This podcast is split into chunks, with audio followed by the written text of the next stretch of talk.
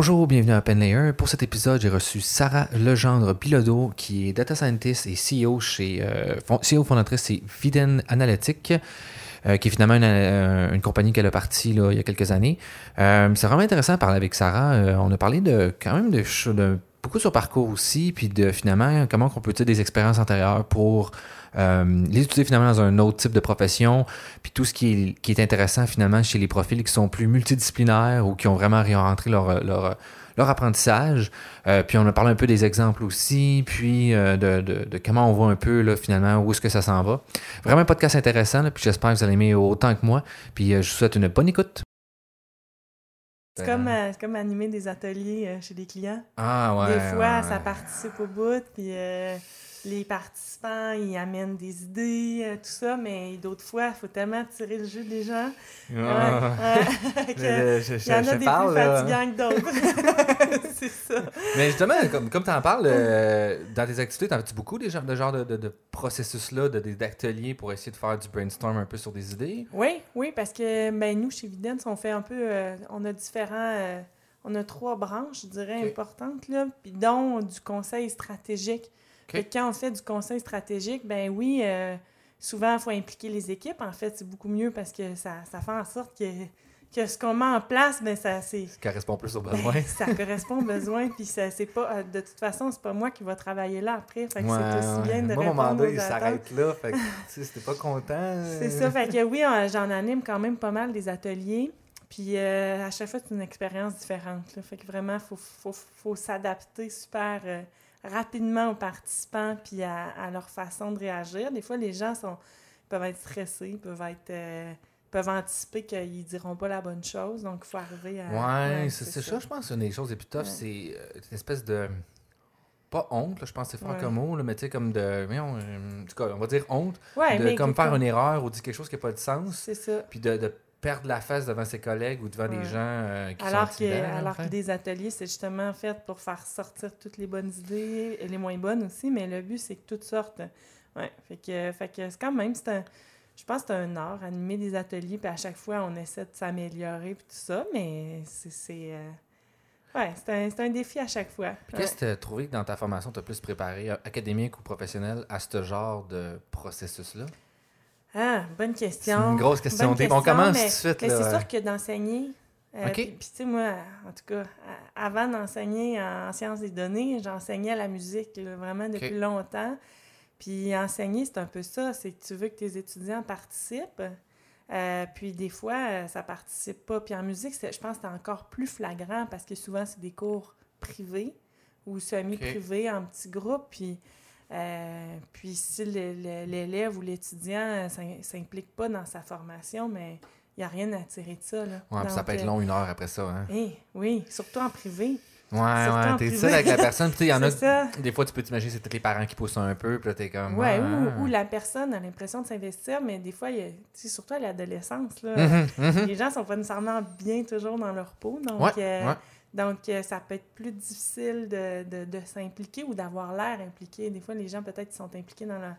Ils ont l'impression de l'être, mais Ouais, le, ça le transparaît concret, pas beaucoup là, dans le contact humain. Ouais, c'est ça, c'est ça. Ouais, mais tu sais, c'est souvent, euh, je pense, en tout cas, du moins, de, de perception, c'est souvent les là que c'est le plus formateur, là, que tu apprends justement plus tard, tu dis, tu comme, Ah, c'est vrai que ça, cette fois-là, j'ai peut-être raté ma shot sur ça, puis, tu sais, ok, bon, je suis peut-être pas un musicien euh, excellent, mais là, je suis Mm. capable d'utiliser cet apprentissage-là pour finalement être un meilleur programmeur ou un meilleur ci, qu'est-ce que ça va me faire, là, mais. La, oui, la formation de musicien, à mon avis, est vraiment euh, super hot pour ça, là, euh, parce que justement, ben, premièrement, ça t'amène à t'extérioriser, ça t'amène à prendre des Mhm. risques beaucoup. tu as tout le temps la, t'as tout le temps une possibilité de te faire juger. Tu es toujours livré à ton public. Là. Donc, euh, c'est tout un c'est vrai apprentissage. que c'est par ruthless quand exemple, même là, aussi, ouais. ouais. Oui, puis de se remettre en question, mais cette fois-là, OK, ben je me suis plantée devant 500 personnes, mais maintenant, la prochaine fois, je vais essayer de faire mieux. Ouais, ce qui est un Donc, peu le euh, professionnalisme, là, tu sais. Ouais, euh, oui, puis euh, en fait, de relativiser les choses aussi, c'est que finalement, c'est pas la fin du monde, même si ça va pas bien une fois, peut-être devant 500 personnes. Est-ce que c'est si grave que ça, finalement? C'est que c'est comme si on apprend à gérer, on, on apprend à gérer notre, notre propre erreur dans le temps. Puis euh, c'est- difficile. là. Au, dé- au départ, c'est difficile. Puis je regarde euh, ma fille qui euh, va faire secondaire en spectacle pour la première fois dans deux semaines. Puis euh, la, la peur du jugement des autres, là, c'est Ouais, ouais. c'est incroyable. Puis, en fait, que, que tu le fasses en musique ou que tu donnes une conférence ou que tu animes un atelier ou que tu enseignes, ben finalement, tu as, toujours comme cette crainte-là du jugement des autres. Mais les gens sont, sont en général, moi je pense, assez euh, reconnaissants de ce que tu vas faire Mhm. pour eux. Puis finalement, ce jugement-là, ben souvent, c'est la personne qui... Qui se l'auto-impose. Ouais, je ouais, pense ouais, ouais. ouais, ouais, ouais, Ouais. Je pense qu'on a. Moi, je suis. Je peux imaginer que des fois, comme quand je prépare une conférence, je, je me dis juste, ah, c'est de la merde, qu'est-ce que je vais dire? Puis là, je suis super stressé. Puis là, finalement, j'arrive, tout le monde est comme, ah, c'était c'était vraiment instructif. Puis juste, j'aurais pu juste prendre 30% de ce que j'ai donné, puis ça aurait été suffisant. Oui, Mais j'en ai donné Oui, pour puis 100%. peut-être que, peut que 40 du public, euh, tu les as pas touchés. Mais peut-être les le- l'autre 60% ou c'est peut-être 10 mais, mais si tu les as vraiment atteints, ben, tu as rempli ton objectif quand Mhm. même. C'est que tu as eu de l'impact pour quelqu'un. Ou pour. Tu as, été euh, pertinent pour Mhm. un groupe d'individus. Fait que finalement, les autres pour lesquels tu n'as pas été pertinent, au pire, ils ont peut-être un peu perdu leur temps. Ouais, ou peut-être que ça va juste résonner plus tard. Tu sais, Il y a des choses que moi, on me dit dans ma vie, m'a a résonné comme 2, 3, 10 ans plus tard, quasiment, que j'ai fait Ah, cette personne-là m'avait dit ça, puis ça m'a marqué. Comme là, je vous remarque, ça m'a marqué dans mon parcours. Ouais. Puis c'est là que je pense que c'est la valeur à se Mm. créer vraiment. là. C'est dommage que ce soit 10 ans plus tard, puis tu peux pas y dire. Tu sais. Ouais, mais. Il y a un temps pour chaque chose, je pense. là. Exactement. Puis tu sais, tu peux aussi utiliser ce prior-là en sachant que toi, si tu as vécu ça, c'est sûr que toi, tu vas voir des choses que d'autres, tu sais, comme Mm. l'espèce de cercle. Fait j'essaie de me motiver avec ça des fois. Là. Ouais, c'est pourquoi je fais le podcast aussi. Là. Ouais, c'est bien. Mais ben, oui, parce que nécessairement, tu fais ça pour avoir de l'impact chez des gens. Tu, sais, tu, Ben, veux, être per- tu veux être pertinent pour, pour un certain groupe d'individus. Euh, exactement. Ouais, ben, ça. tu sais, euh, le vrai, un des objectifs fondamentaux, c'est que moi, personnellement, au secondaire, j'avais aucune idée qu'est-ce que je voulais faire, puis dans la vie non plus. Puis même à 24 ans, je pensais que je voulais faire qu'est-ce que je savais que j'allais faire. Je voulais être actuaire, ben finalement, c'est pas ça que pendant tout que je vais faire. Mais je me dis que peut-être en, en présentant des parcours différents à des gens, je peux les aider ou on peut, euh, moi, bien l'inviter, les aider à les amener vers quelque chose qui pourrait être plus intéressant ou qui va faire comme Ah, c'est ça que je veux faire. J'avais pas mis le doigt dessus, puis c'est ça que je veux faire. Ouais. C'est ça l'idée de, de, de, tous- de tous ces podcasts-là. Ouais, ouais, OK. Mais pour commencer, mettons plus au début, Ouais. ta formation, ça a commencé comment? Puis qu'est-ce qui t'a amené vers? Ma formation euh, sciences des données, plus? Ouais, mettons. là, Ok. Peut-être tu as parlé de musique. J'imagine Ouais. que tu as peut-être plus fait de musique quand tu étais jeune. Ben, même quand j'étais jeune, mais même moi, j'étais destinée à une carrière internationale De comme, musique? comme concertiste, Ah, ouais? vraiment, ouais, en musique classique. Concertiste, c'est quoi ça? Ben, en fait, moi, je, jouais dans les orchestres symphoniques, euh, je faisais Ah, de la ouais. Musique de chambre, en petits groupes. Ok. Euh, j'ai même fait de la tournée. Euh, Ah, j'ai enseigné au cégep à l'université euh, en musique aussi.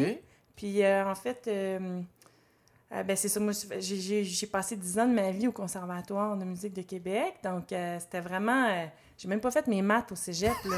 Euh, donc, euh, non, j'étais vraiment... euh, T'es hyper- parti loin, là! ah, oui, j'étais vraiment hyper focus musique. Là. C'était, Ah, mon ouais. but, c'était d'aller étudier en Allemagne, puis tout ça. Puis, Ok. euh, Tu dis en classique, c'est ça? ouais, en musique Piano, classique. fait que, mettons- Au bois, moi. Je l'ai pas dit, mais oui, c'était en... Au- bois? Ouais, moi, je faisais... Ok, c'est tous au instruments. bois. Ok, ok, ok. ok. C'est un instrument avant. Ouais, un instrument qui est Ah, assez rare, somme toute. C'est normal Au un bois, peu que tu connaisses rien. pas ça, mais dans la musique de film, il y en a vraiment beaucoup. On en entend là, au cinéma énormément. C'est juste que les gens savent pas c'est quoi un hautbois en général, mais euh, ouais, c'est un instrument avant, euh, Ok. une petite hanche dans la bouche, puis qui demande quand même euh, beaucoup de capacité. euh, C'est celui qu'il faut être supporté, qui est supporté par un socle ou c'est celui qui se tient dans les mains? là? Parce que j'ai une image, il y là, en comme a une espèce de. ouais, il y en a un, Ok, je pense c'est un basson, ça. C'est ça. Je suis dans, la même famille. Je suis dans la même famille. Je suis dans la Ouais. même famille. Là, Le basson, c'est comme le grand frère du hautbois. Ok. Ouais, mais moi, en fait, c'est ça, c'est que musicienne, c'était ça ma carrière. Puis, euh, euh, puis ensuite, ben, j'ai rencontré mon chum qui avait déjà deux enfants.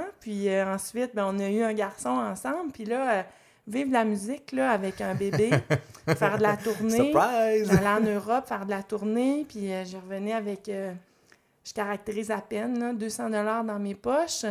Euh, finalement, tu veux, faire, tu, tu veux faire vivre ta famille. Ouais, puis, ouais. euh, OK, c'est moins, moins intéressant.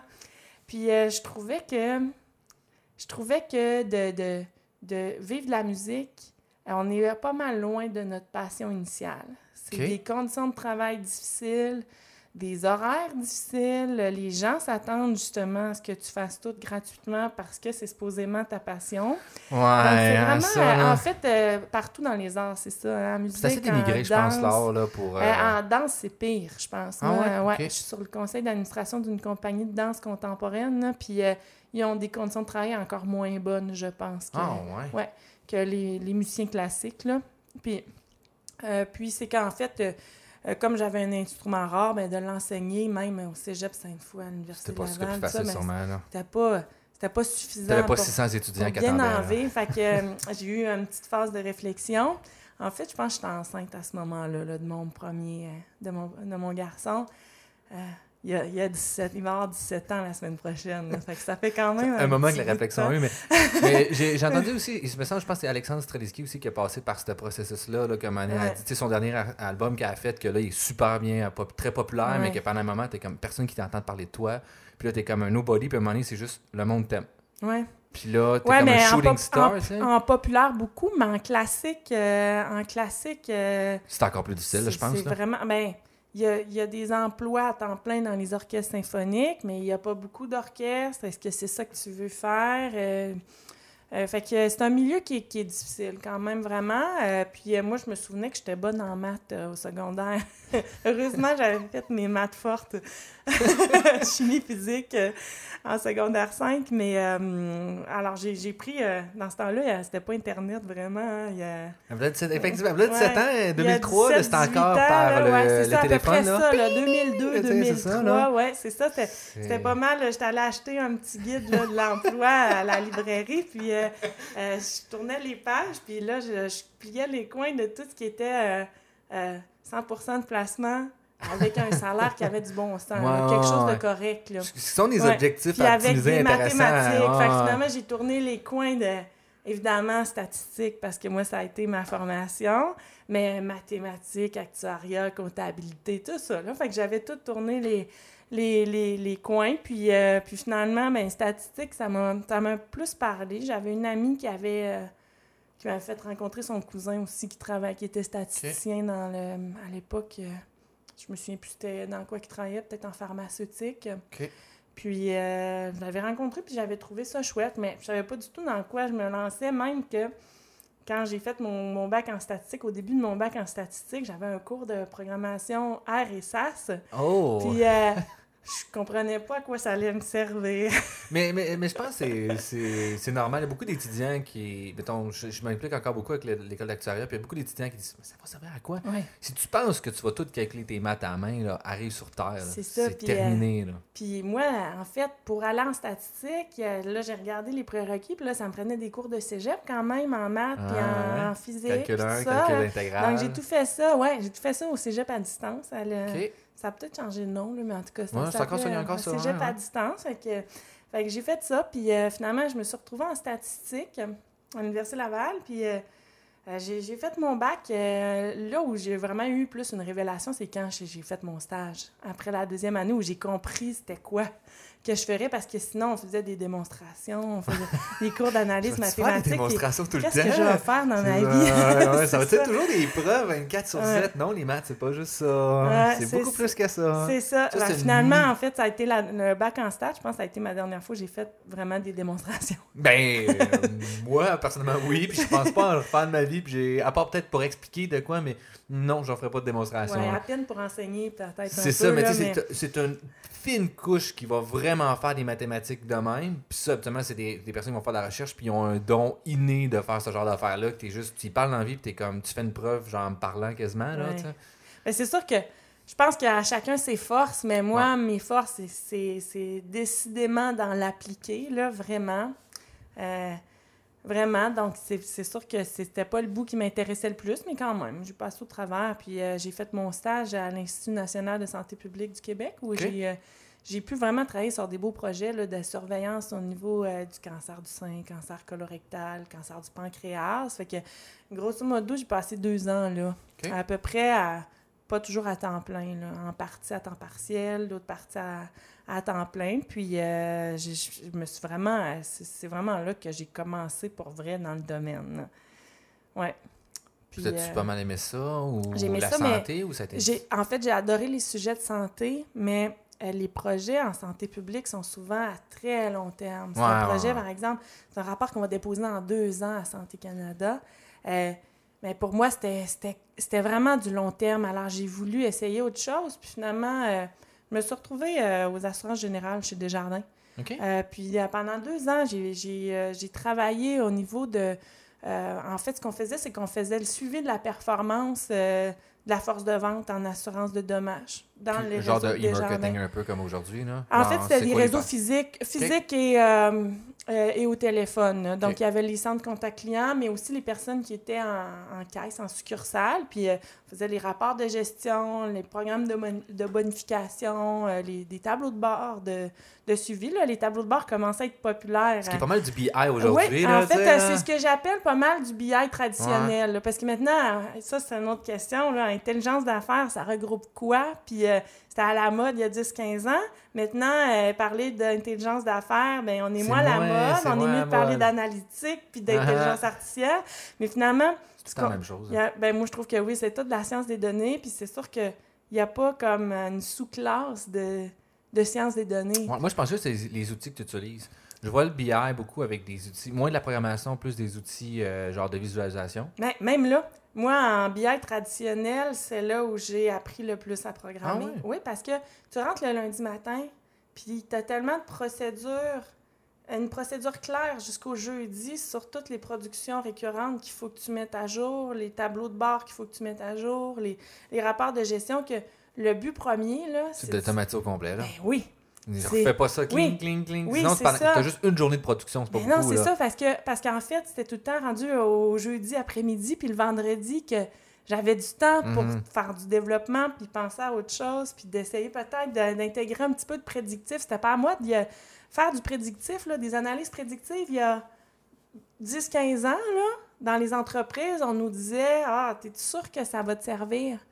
Sûr que ça va amener de la valeur? » là, puis puis, Surprise! Moi, à ce moment-là, je, commen- je commençais à y croire, mais, mais les gens ne voyaient pas l'avantage. Ouais, mais que- c'est pas mal le début, là, justement. Puis c'était, il y avait les méthodes aussi étaient plus classiques, c'était plus du base, sûrement, puis Ouais, des ouais, régressions puis- linéaires, mais ce qui ouais. fonctionne souvent Ça a encore bien, sa là, place, ça a encore sa place parce que surtout en début de projet, je trouve, dans Tu un projet pas à faire des affaires de, AI ou de, de ML au début. Là. Non, non, on commence par une droite de régression. Juste puis- bien comprendre ton problème. Exactement. Ne serait-ce que bien comprendre, est-ce que tu utilises, euh, est-ce que tu as, oublié des variables qui n'ont pas Mhm. d'affaires dans ton... Ou as-tu besoin, Ouais. as-tu suffisamment de données ou c'est quoi les données que tu devrais exploiter? Comme, mettons, des fois, tu commences un projet, tu as un petit peu de données, puis t'es comme, ah, on va être capable de faire de quoi, puis finalement, tu exploites tes données, t'es comme, non, non, il nous manque de données, ou il nous manque ce type d'informations-là pour arriver à la conclusion qu'on veut avoir. Fait Ouais. que c'est là que tu commences avec des modèles qui sont faciles à implémenter, pas longs, avoir, faciles d'avoir du feedback, avant de faire comme, ben, on va prendre un gros modèle de Transformer, puis de dire des buzzwords qui sont vraiment cool, puis finalement, tu arrives à faire, t'es comme, on n'a rien fait au bout d'un an. Ben, moi, quand même, tu sais, maintenant, on a j'ai des méthodes que j'aime beaucoup, comme des gradients de boosting, puis tout ça, là, je trouve que ça... Ça fonctionne tellement bien. parce là. que ça, ça permet de tirer vraiment beaucoup de valeur en pas tant d'efforts que ça. Non. Donc, il y a des méthodes vraiment qui Trois sont lignes hot. de code quasiment, Ouais. là, puis t'es comme, ben, je viens de faire un modèle. assez- Mais, mais tu sais, juste le concept de boosting, tu sais, moi au début, je connaissais pas ça, puis Ouais. dernièrement, j'ai utilisé, puis j'étais comme, c'est quand même une bonne idée. Ah, oui. Genre, Ah, la ouais. personne qui a l'idée de faire ça, en plus, c'est vieux, là, c'est qu'en 96, il me semble, ils ont sorti ça, le Non, boosting, il y a me plein de semble. Même, euh, c'est ça. Il y a plein de choses qui n'étaient pas à la mode à l'époque. Puis, euh, en fait, à- on disait à. C'est quoi qu'on a dit tantôt? On a parlé de. Il y a toujours un temps pour chaque chose. Là, Ouais, mais là, ouais, c'est ça. ouais, t'as- t'as raison, Les gens qui travaillaient sur les réseaux de neurones là, à la fin des années 90, là, Ah, il y a se personne qui les écoutait, là. dire- Ah, se faisaient dire qu'est-ce que tu fais ouais. là? Décroche, Ça- là, ça- genre, ça marchera jamais. Ça, là. ça fera jamais rien. Ah, ouais, affaires-là, puis t'en as qui ont gardé le cap, puis ça. ça. a permis qu'aujourd'hui, là, c'est fonctionnel, mais peut-être dans 10 ans, ça peut changer encore. Peut-être d'autres choses. Sûrement d'autres choses, Ben en oui, fait. Là. ben j'espère qu'il y aura d'autres choses. Parce que sinon, ce serait ça. triste qu'on garde encore la même Non, chose. c'est là. ça, il faut évoluer, mais, mais euh, la régression, moi, j'aime ça encore au bout, là. Je trouve qu'il n'y a rien... euh, il y a rien de mieux que ça pour bien, bien comprendre dans quoi on se lance. Mhm. Ça, sera, ça va être difficile d'arriver à des, des résultats aussi bons, par exemple, qu'avec des méthodes un peu plus, je vais dire, modernes ou plus récentes, comme du boosting. Mais quand même, pour comprendre un problème, puis s'assurer qu'on on n'a pas oublié, par exemple, euh, un, un- un potentiel prédicteur qui est, qui est construit à partir de notre variable à prédire. Ouais, genre, genre, oui. Mais pour vrai, ça a l'air stupide, mais. Ben, c'est stu- ça a l'air On l'a tout stupide, déjà fait, là. C'est une erreur extrêmement fréquente. Ouais, ouais, genre, t'es comme, voyons, j'ai trouvé de bonne précision. Ouais. Ah, j'ai laissé, ma cla- j'ai laissé mon label, là. C'est c'est ça, ça, hein. J'ai pas, que- pas droppé le label. Fait là. que juste pour ça, puis je trouve que ça amène une rigueur en début de projet aussi. On n'a pas le choix de bien faire les choses. Euh, fait qu'après ça, ça donne confiance pour appliquer d'autres familles d'algorithmes, par exemple. Mhm. Mais toujours est-il qu'il y a, il y a 10-15 ans, tout ça, c'était pas vraiment la mode, même faire des régressions. Tant que ça, Mhm. ça dépendait des milieux. Comme en santé publique, ça l'était. Mais comme dans le bancaire ou assurance où j'étais arrivée, c'était pas, euh, c'était pas valorisé nécessairement. Euh, tout comme euh, même faire une maîtrise dans Ah le ouais? domaine. Ce qu'on engageait, c'est des gens qui avaient des bacs. Bac en statistique, bac en actuariat, bac Ouais, en mais j'ai l'impression que c'est mathématiques, peut-être un peu informatique. le Québec, le système d'éducation est quand même arrivé tard, là, moderne, là, mettons, si on veut dire. Les universités sont pas arrivées en 2000, mais sont pas arrivées non plus en 1900, là, tu sais. Fait que Ouais. peut-être qu'il y y a ça qui Je s'est sais installé pas, ou bien c'était tellement une c'était tellement une culture à faire, plus administration, peut-être. que c'était pas valorisé nécessairement La dans le compréhension du problème Ouais. et plus le business layer qui était Ouais, priorisé. Là, Plus- ouais. qui était plus valorisé, je pense, en tout cas. Fait qu'il y a eu, moi, j'ai trouvé qu'il y avait beaucoup de chemin à faire à ce niveau-là, mais moi-même, je cheminais en même temps, là. J'étais nouvellement diplômée de mon bac, là, mais moi, je pensais faire une maîtrise, puis là, j'ai regardé dans quoi. Puis euh, on commençait à parler d'intelligence d'affaires, fait qu'à ce moment-là, ben OK, je me- je m'inscris en intelligence d'affaires, puis j'ai fait ça euh, à temps partiel en cinq ans et demi. Ce qui est quand même vraiment bon, là. Euh, non, c'est pas très bon. Ben, non, mais une maîtrise, non, non, mais temps partiel, c'est bon. Ouais. Je J'ai des collègues, que, genre, tu sais, je veux dire, une maîtrise, moi, je l'ai faite en plein, ça m'a pris deux ans. Ouais. Si je l'étire, je me dirais un 4-5 ans, c'est quand Ben même. moi, je euh, dirais que, en tout cas, moi je l'ai fait à HEC, puis euh, c'était l'extrême limite pour euh, pas euh, avoir mon diplôme. Mais tu Ouais. sais, je pense qu'il y a quand même du contexte, c'est quand même beaucoup de. C'est quoi, ça doit être quoi, un 8-10 cours à peu près? Euh, moi, euh, moi, je l'ai fait avec mémoire, fait que j'avais sept cours. Sept J'en ai- cours. Mais Maintenant, même, les cours, gens font tout avec euh, projet, fait que c'est 12 cours maintenant de maîtrise, ouais. 12 cours Ouais. de mémoire, là. c'est Parce que des cours de mémoire puis des cours de bac, c'est pas le même niveau, là. De maîtrise, tu veux dire, Ah, ouais. C'est ça que je voulais dire, excuse-moi, de, de maîtrise. My. God, le lapsus. Puis, euh, écrire le mémoire, là, c'est c'est- Ben, ruthless. moi, tu vois, c'est la partie que j'aimais le plus. Ah ouais? Ouais, ouais, ouais. Surprenant. Ben, je pense que j'aime ça écrire en partant, fait que... euh, Mais Mais même maintenant, plus personne fait ça avec mémoire presque. là. Moi, j'ai à HEC, là, tu sais, j'enseigne maintenant aux étudiants de sciences des données et intelligence d'affaires depuis euh, font tout leur projet. 5 ans maintenant. Puis j'ai 120 étudiants à peu près qui passent dans ma- classe à chaque année. Et euh, ben, c'est- c'est un mix. là. C'est- Il y a des gens à la maîtrise, il y a des gens au microprogramme, un peu au DSS. Puis en général, c'est des, des programmes de sciences des données, mais ça peut aller un petit peu connexe aussi. Des gens qui sont intéressés à utiliser les outils de programmation pour, euh, pour euh, travailler leurs données. Euh, puis euh, tous ceux qui sont dans la maîtrise, pratiquement, je dirais 98% sont avec projet. Parce qu'ils veulent l'appliquer sur le Mhm. marché. Ouais, c'est ça. Je pense qu'il y a quand même une mentalité assez nord-américaine, là. Genre, tu, tu veux vraiment. Ben oui, tu, tu veux que ça serve. euh, ouais, tu veux que ça serve. Maintenant, le fait de faire de la recherche puis des mémoires, c'est indispensable aussi. là. C'est ça Mhm. qui fait que nous, les gens d'appliquer, On peut utiliser quelque chose, ouais, là. on arrive à utiliser des, Ah, des ouais. bonnes affaires. Mais, mais tu sais aussi, comme, mettons, tout ce qui est vraiment la science des données, je pense que ça va tellement vite que c'est difficile, mettons, de faire un mémoire ou un doctorat puis ne pas être désuet rapidement. Ben, en euh, fait, ça, c'est un, c'est un- Moi, je trouve que c'est un point dont j'aime parler parce que. Ben, moi, personnellement, puis les, tous les gens qui m'entourent aussi, tout le monde a constamment l'impression d'être pas à jour. C'est qu'on entend parler, bon, il faudrait être bon euh, autant au niveau des algorithmes de reconnaissance d'image, en analyse du langage naturel, euh, du prédictif, par exemple, euh, sur des données vraiment plus structurées, euh, des séries chronologiques, euh, des réseaux de neurones récurrents. euh, on entend parler de toutes sortes de choses. En plus, il faudrait être capable de mettre en production nos propres solutions, euh, s'assurer que tout ça, ça soit utilisable en temps réel. Scalable. Tout ouais. est- là, t'es comme. Ah ouais? Fait que, Hey, hey, je fait peux pas que faire ça tout seul. là. Finalement, euh, finalement, ça te demande des compétences en statistique, génie logiciel, mathématiques, et après ça, sans parler de toutes les connaissances à faire requises dans les projets, parce qu'à chaque fois que tu commences un nouveau projet, ben, c'est un nouveau sujet. Euh, puis après ça, ben, tout ce qui est euh, les, les, les, les, domaines nouveaux vraiment pour la mettre en production puis industrialiser les solutions algorithmiques, il reste que c'est pas un logiciel c'est pas un logiciel plus conventionnel qu'on qu'on met en application, c'est que le défi, c'est qu'en plus, on a le traitement de données à mettre en production, puis on a mhm. les données derrière aussi, là, donc, euh, puis les gens ont beaucoup d'attentes, puis en plus, on entend, euh, en plus, il y a, euh, tous les clients ont entendu parler, par exemple, de, euh, d'algorithmes qui apprennent tout seuls. Euh, donc, euh, OK, bien là, il faut, faut, se tenir à jour là-dessus aussi. Donc, comment faire dans une seule personne pour maîtriser tout ça? Les gens qui me côtoient me disent, crime charage, je sais pas quoi faire. Je suis aux études à temps plein, je travaille là-dedans, puis je suis encore dépassée. Puis en plus, je connais pas tous les bons, bons langages qu'il faut connaître parce que, bon, moi, je viens du monde plus ça, c'est R. En fait, c'était pas R à l'époque, c'était S. Oh, le vieux, OK. le vrai Lisp, ça venait de Lisp avec les parenthèses qui finissent plus, non? Non, en fait, c'était pas ça ben, Non, ben, c'était exactement comme du R.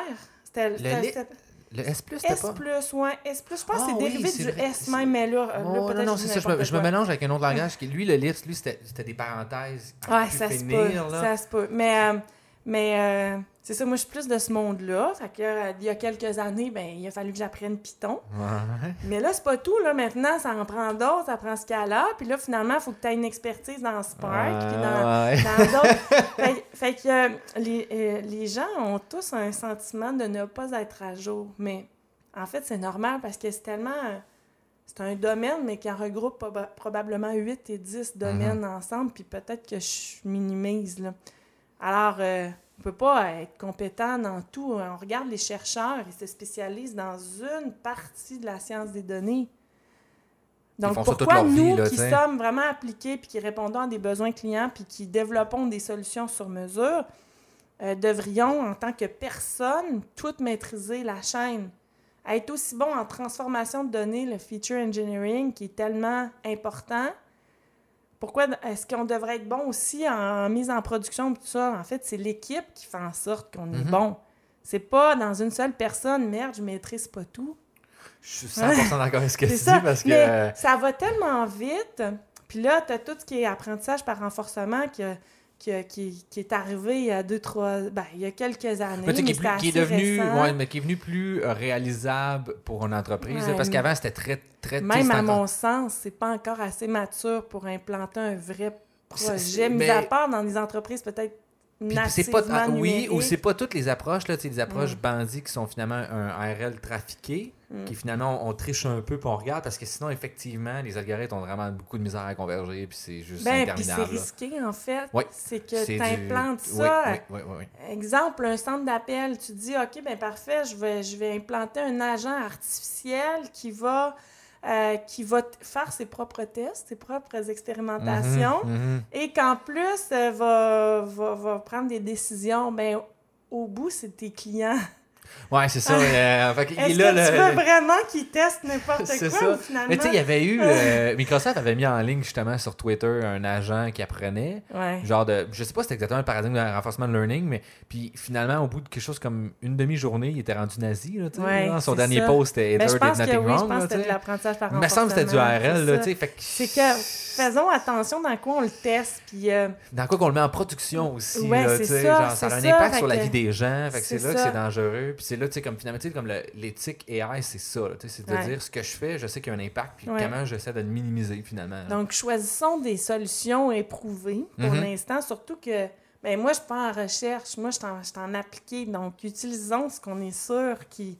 Ou en tout cas, assez certain qu'il va bien fonctionner, puis laissons à la recherche. Euh, le temps d'arriver, genre, avec quelque chose qui a de l'allure. Oui, tu même, tu as dit tantôt le supervised learning, unsupervised learning, je veux mm. dire, ou le self-supervised learning maintenant qui est vraiment titulaire, mais tu sais, théoriquement, c'est cool. Genre, mais l'appliquer, t'es complètement ailleurs. C'est genre des petits problèmes avec des datasets parfaits. c'est ça, avec des données là, simulées, puis des petits jeux de Pong. C'est ça, tu sais. Fait que là, t'es comme... Avant d'arriver là, en live, là, on est loin, là, tu sais. Puis c'est souvent... Ce qui marche beaucoup, c'est genre un similaire à KNN, là, souvent aussi, genre qui arrive à faire la classification. Mais même encore là, on est loin de faire quelque chose qui est extrême. Puis souvent, c'est une étape du pré-processing pour arriver à faire des features, pour arriver à faire d'autres choses dans un autre pipeline. Ouais. Fait que ces, ces expérimentations-là, il faut surtout pas les faire sur des clients ou des personnes ou des où est-ce qu'il y aura un impact euh, humain? Ouais. Faisons-le sur Juste sur des datasets de d'entraînement pour euh, commencer. réservé à côté. Ouais, avant d'embarquer Ouais. dans la grosse affaire. Donc, euh, en tout cas, pour moi, c'est sûr que ces, euh, ces thématiques-là, euh, j'y toucherai pas, j'y retoucherai pas parce que j'ai essayé dans une ancienne vie là, à essayer de l'appliquer concrètement. Et puis, je, me resterai pas avant 2-3 ans, probablement. OK, mais, Ouais. mais- mais je pense que tu t'as as soulevé des bons points aussi que, tu sais, euh, présentement, je pense que il y a encore un gap entre c'est quoi la, la vraie description de genre d'emploi qu'on fait en data science avec les compétences nécessaires raisonnables pour la tâche. Ouf. Puis comment les RH ou tous les départements qui s'occupent de ça, peu importe comment tu vas appeler ça, mettent ça en place. Puis des fois, je dis des descriptions d'emploi, je suis comme, d'où ce que tu me parles, c'est le travail de trois personnes. Ouais. Puis tu mets un niveau de bac, mais ça, c'est un niveau de maîtrise que ça devrait être. Tu me parles de, de langage de programmation, que ça, c'est un développeur qui devrait faire et non un programme. Ah non, mais même pire que ça, une expérience, 10 ans d'expérience dans les technologies telles que Spark, Hive, puis Ça fait euh, pas 10 ans, des fois, ça fait pas ça 10 10, ans. c'est ça. ça, c'est le best. Ouais, c'est ça. C'est ça. Non, ça marche pas. Euh, ouais, donc euh, ouais, il faut en prendre puis en laisser. Puis en fait, c'est dangereux ça, de la part d'une entreprise de de d'écrire des offres d'emploi pareil, Mhm. parce qu'en fait, ils stimulent à fond l'intérêt des euh, des gens euh, qui, qui sont euh, à jour et allumés, même si puis qui se disent ben je réponds pas à tout parce que c'est impossible, mais ça me tente vraiment cette job là. Puis souvent, tu remarques, surtout en grandes organisations, que finalement, c'est des promesses en l'air. Parce que la Mhm. personne, quand elle arrive en organisation, dans son emploi, c'est pas ça qu'elle fait. Fait que c'est comme si les entreprises vont utiliser les offres d'emploi pour, se- pour essayer de se transformer, puis essayer d'amener des pratiques nouvelles. Mais finalement, c'est toute la culture d'entreprise en amont qui qu'il faudrait transformer et de ne pas s'en remettre à un seul nouvel employé. Qui a pas ce pouvoir-là. Là, Mais t'sais. qu'il n'y a pas, Ah, non. Il, ah. il aura bien beau être motivé et compétent. Faut que ça vienne d'en haut et d'un Il ne sera pas là, t'sais. capable d'amener la transformation dans la culture de l'entreprise, puis les gens qui côtoient, puis les gens qui lisent les projets, puis les contributeurs des différents secteurs. Ça ne passe pas juste par une personne. La transformation des entreprises, ça passe par toute l'équipe, puis toute la haute direction. Puis, fait que c'est, c'est, euh, c'est plate parce que ces entreprises-là perdent beaucoup de gens trois mois après l'embauche. Ils Ça sont doit pas coûter cher à long terme là, Oui. pour l'entreprise. hein. en fait, moi, là, je passais par différents postes chez Desjardins. Là, je pense que j'ai eu cinq rôles en dix ans. Euh, puis, euh, ce que je remarque, là, surtout dans une grosse organisation où il y a énormément de données, beaucoup de, d'entrepôts de données différents, euh, former quelqu'un, là, c'est six mois. Six mois avant d'être à l'aise dans ton nouveau rôle où tu maîtrises un peu la politique interne, les relations avec les autres équipes et surtout euh, les données. Quelles données utiliser, lesquelles sont fiables, lesquelles ne le sont pas. La plupart des entreprises n'ont rien documenté sur la fiabilité des données. Mais- Donc, euh, Surtout les assurances, je pense que c'est les pires aussi, ah des ben, fois. là. Assurance Banque, euh, en fait, c'est pas de leur Ah. faute. C'est que c'est des entreprises qui sont pas natives numériques. Non, effectivement. C'est souvent, C'est là, ils ont, historiquement zéro ils ont numérique. des là. vieux systèmes euh, dans Oh, des banques, là. C'est pas en rare en- d'avoir... En COBOL, puis oui, en n'importe il y a quoi. encore des Oh, programmeurs COBOL, là. Ils en ont, ils ont peu choisi. En fait, en fait, en c'est une rareté sur le marché. Oh, c'est ça, puis ils payent très ça. cher parce qu'ils en ont besoin, parce C'est que ça. tout leur système d'exploitation quasiment fonctionne là-dessus, puis ils sont comme, hey, ça tombe, on- c'est fini la banque, là, elle n'existe plus. Là. Ouais. Fait que, en fait, c'est un gros défi pour une grosse organisation de se transformer. C'est pas simple. On regarde ça de l'extérieur, puis on se dit, ben voyons, comment ça se fait qu'ils n'ont pas l'air à jour comme ça, que... Mais faut que tu penses à toutes les aisselles d'âge. Mais non, puis souvent, là, les, les, les, les, entrepôts de données, par exemple, ont été bâtis dans les années 80, 90, sont faits pour être utilisés avec certains outils, Genre certaines SQL, tu sais, plateformes. des trucs vraiment. Ouais, qui, qui- qui étaient très fonctionnels à l'époque, là, tu sais, puis probablement Ben, qu'on fait des décisions fait, ça aujourd'hui. a encore son utilité, Oui, définitivement. là. mais, mais ça a son utilité dans les tâches où, par exemple, SQL est bon. Mhm. Oui, mais, mais euh, on ne change pas complètement euh, les outils technologiques d'une grosse organisation du jour au lendemain. là. Non. C'est- Il y a beaucoup d'impact. Mais même comme j'avais vu, mettons, comme Microsoft, Amazon, Google, ce qu'ils font maintenant beaucoup, parce qu'ils sont plus capables d'avoir autant de créativité puis de cette espèce de, de bassin-là, comme une startup, mettons, qui est capable de bouger rapidement de prendre les nouvelles techno. C'est pour ça qu'ils achètent des startups.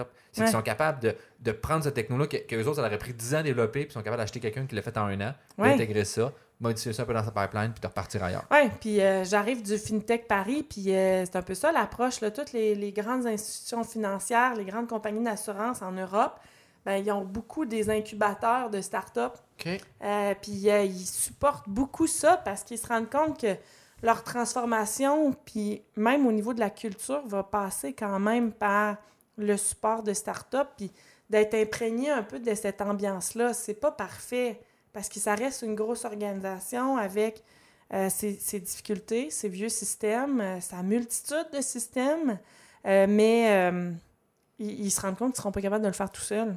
OK. Ouais. C'est- vraiment l'écosystème de la grande entreprise, la petite entreprise, la start-up, il devient nécessaire. Pour, Pour- faire une espèce d'échange. Oui, de- un de échange. synergie. Puis en fait, il y a un bénéfice aussi pour des startups de faire affaire avec des grandes entreprises là, parce que ça leur amène une autre perspective, Mhm. euh, beaucoup de potentiel, évidemment. Puis euh, les ressources aussi des grandes entreprises. Fait que moi, Ouais, je des fois, que... des contraintes aussi. Là, des fois, quand tu veux faire l'innovation sans contrainte, c'est pas toujours aussi facile ou tu fais n'importe quoi finalement. Mais quand tu as vraiment des. Ok, mais là, c'est cool ton idée, mais là, je veux que ça rentre dans cette boîte-là. Ok, bon, comment qu'on fait fitter ça là-dedans? Ben, même sur l'utilité de ce que tu vas développer, parce que c'est bien beau avoir une bonne idée. Tu sais, mettons, je suis dans une start-up, là, puis j'ai une super idée. Mais est-ce que je vais être capable de l'appliquer? Est-ce que ça va être utile pour vrai ou bien c'est juste cute? Ouais. Fait que Disruptive, mais disruptive fait- de quoi? là? moi, je pense que les grandes organisations amènent ça un peu comme ça, c'est les pieds sur terre un peu plus, Ouais, ok, en- redescend sur qu'est-ce tout qu'on a en besoin. là, valorisant ouais, un petit peu l'innovation. Puis la Ouais. créativité, puis comme c'est cool ton idée, mais tu sais, il faudrait que tu rattaches un petit peu à ça, puis à ça, puis les autres, comme, ah, ok, puis là, ben, c'est là, là, que tu je concrétises. dis ça, mais je prends mon ancien chapeau de leader de pratique euh, à intelligence artificielle euh, dans un grand groupe.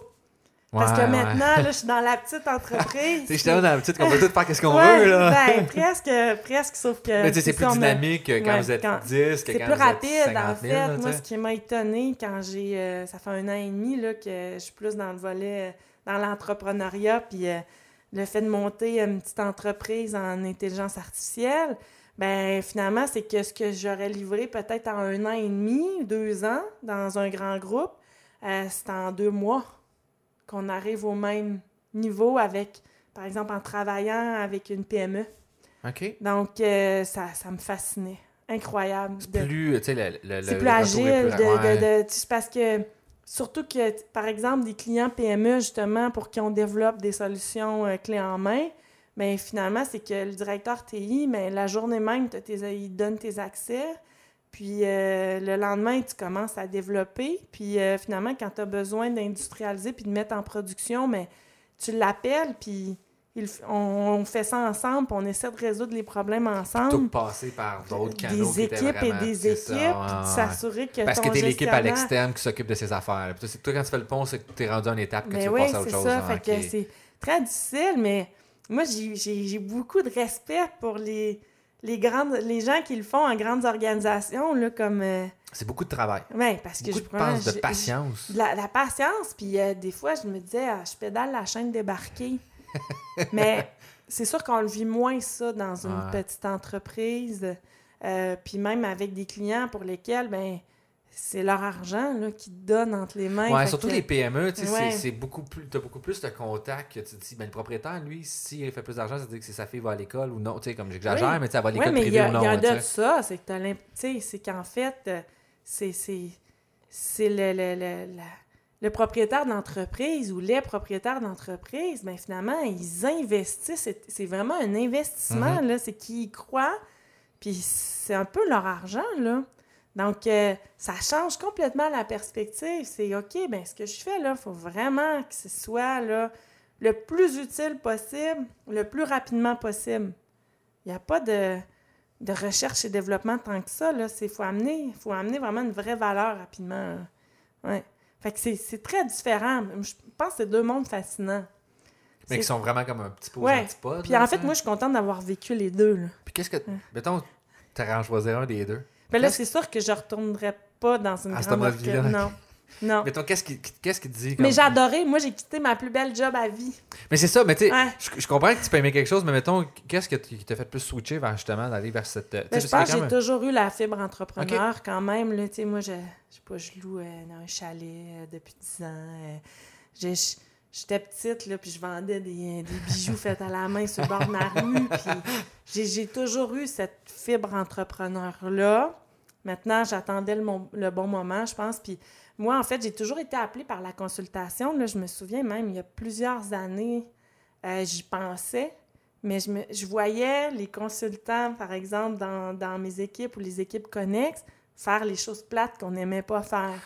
Ouais. Là, moi, je me suis dit, le jour où je vais, je vais, je vais passer de l'autre côté, plus euh, au niveau service, consultation, ben on me donnera pas les choses que... que Je veux pas faire ça, là. Tu sais, que le, fait- terme body, en là, fait, des, corps ça. que tu mets là pour faire la job que Ouais. t'as pas goût de faire, Fait là. que pour moi, c'était bien important d'avoir acquis vraiment le maximum d'expertise, d'être connu, re- reconnu quand même sur le marché, de justement pour, pour faire ce que j'aime. Plus choisir un petit peu piqué, là, genre. ça, Ouais. là. Ben oui, puis vraiment faire des projets stimulants. Là. Puis Ouais. que jamais plus de Parce valeur que, que, de faire du... regarde-moi, moi, j'ai- vraiment aimé faire de la musique puis des concerts. Quand j'ai décidé de me réorienter, là, c'était pas un plan B. C'était... Ouais, Je me suis dit, non, je vais me donner au moins autant que je me suis donné en musique. Et non, c'est une alternative parce que ça n'a pas fonctionné. C'est comme, non, non, j'ai aimé ça, Mais mais là, je passe à autre chose. J'en vois des, des, des amis musiciens que justement, ils se réorientent puis ils choisissent un autre, une autre carrière, mais il y en a beaucoup, beaucoup pour qui c'est un plan B. Et ça reste un plan B parce que si on les appelle pour faire de la musique, Ils vont y aller. ils vont tout lâcher puis ils vont Ah. retourner en musique. Alors que moi, je suis vraiment passée ailleurs. J'ai- J'ai plus, je suis plus passionnée de ce que je fais maintenant que ce que je faisais avant. OK. Ouais. Mais tu sais, peut-être comme tu as parlé un peu d'un point comme le mode de vie, peut-être, puis la qualité de vie Mais qui est là aussi. c'est même aussi, c'est c'est tout le... Je trouve qu'en sciences des données, il y a un volet créatif qui est pareil en musique. Puis Mhm. ma créativité, en fait, je trouve que je l'utilise autant dans mon domaine actuellement. Parce que... Mais si tu vas arriver à des solutions vraiment bonnes, ça prend un côté créatif. Sinon, tu vas Ouais, faire la ouais, même ouais, chose que tous tes compétiteurs. Puis ce qui est un peu ce que tu vois, tu sais, comme c'est pas une créativité artistique, mais c'est une créativité forte de créativité quand même. Oui, c'est d'avoir des idées qui sont différentes un peu. Fait que c'est sûr que moi, quand je veux. que- moi et mes collègues, quand on va engager quelqu'un chez Vidence, ben, on a tendance à, à valoriser comme des expériences un peu euh, ou des parcours là, un peu atypiques. Puis tu sais, tu, l'as vu quand exploré un Ouais, mais exploré un peu l'équipe, Ouais. c'est ça qu'on discutait Ouais. avant, là, mais il y en avait que j'étais comme, sait quoi ce parcours-là? Ça- c'est Ça, ça, part de moi, A, ça va à Z. là. Moi, je trouve que c'est c'est là la valeur d'une équipe, c'est justement dans des, dans des, des, des expertises puis des expériences variées. Puis quand je dis variées, c'est pas juste, ben, j'ai fait de l'informatique puis de la statistique. Mm, ouais. C'est- C'est vraiment varié. J'ai C'est fait vraiment euh, varié. de la sociologie, puis là, je fais Puis de la philosophie. Puis, Genre, là, euh, t'es rendu... ouais. ouais. Mais c'est là que c'est souvent là que je trouve qu'il y a des choses vraiment intéressantes qui ressortent. En tout cas, du moins que moi, je- quand je regarde, je suis comme, Hey, c'est tellement à l'opposé de moi que je suis content d'avoir ce point de vue-là Mm. parce que ça m'amène une autre perspective sur qu'est-ce que je fais, là, Ouais. qui est vraiment pertinent. C'est ça. C'est que c'est sûr que tu t'emmerdes pas parce que dès que tu, tu veux, euh, tu veux euh, challenger ton idée, ben t'as toutes sortes de choses qui sortent là. Puis, Ouais, ouais, souvent des gens euh, super versatiles et super diversifiés qui ont eu des intérêts multiples euh, dans leur vie, ben souvent c'est du monde vraiment alerte, motivé et intelligent. Ouais. Ouais.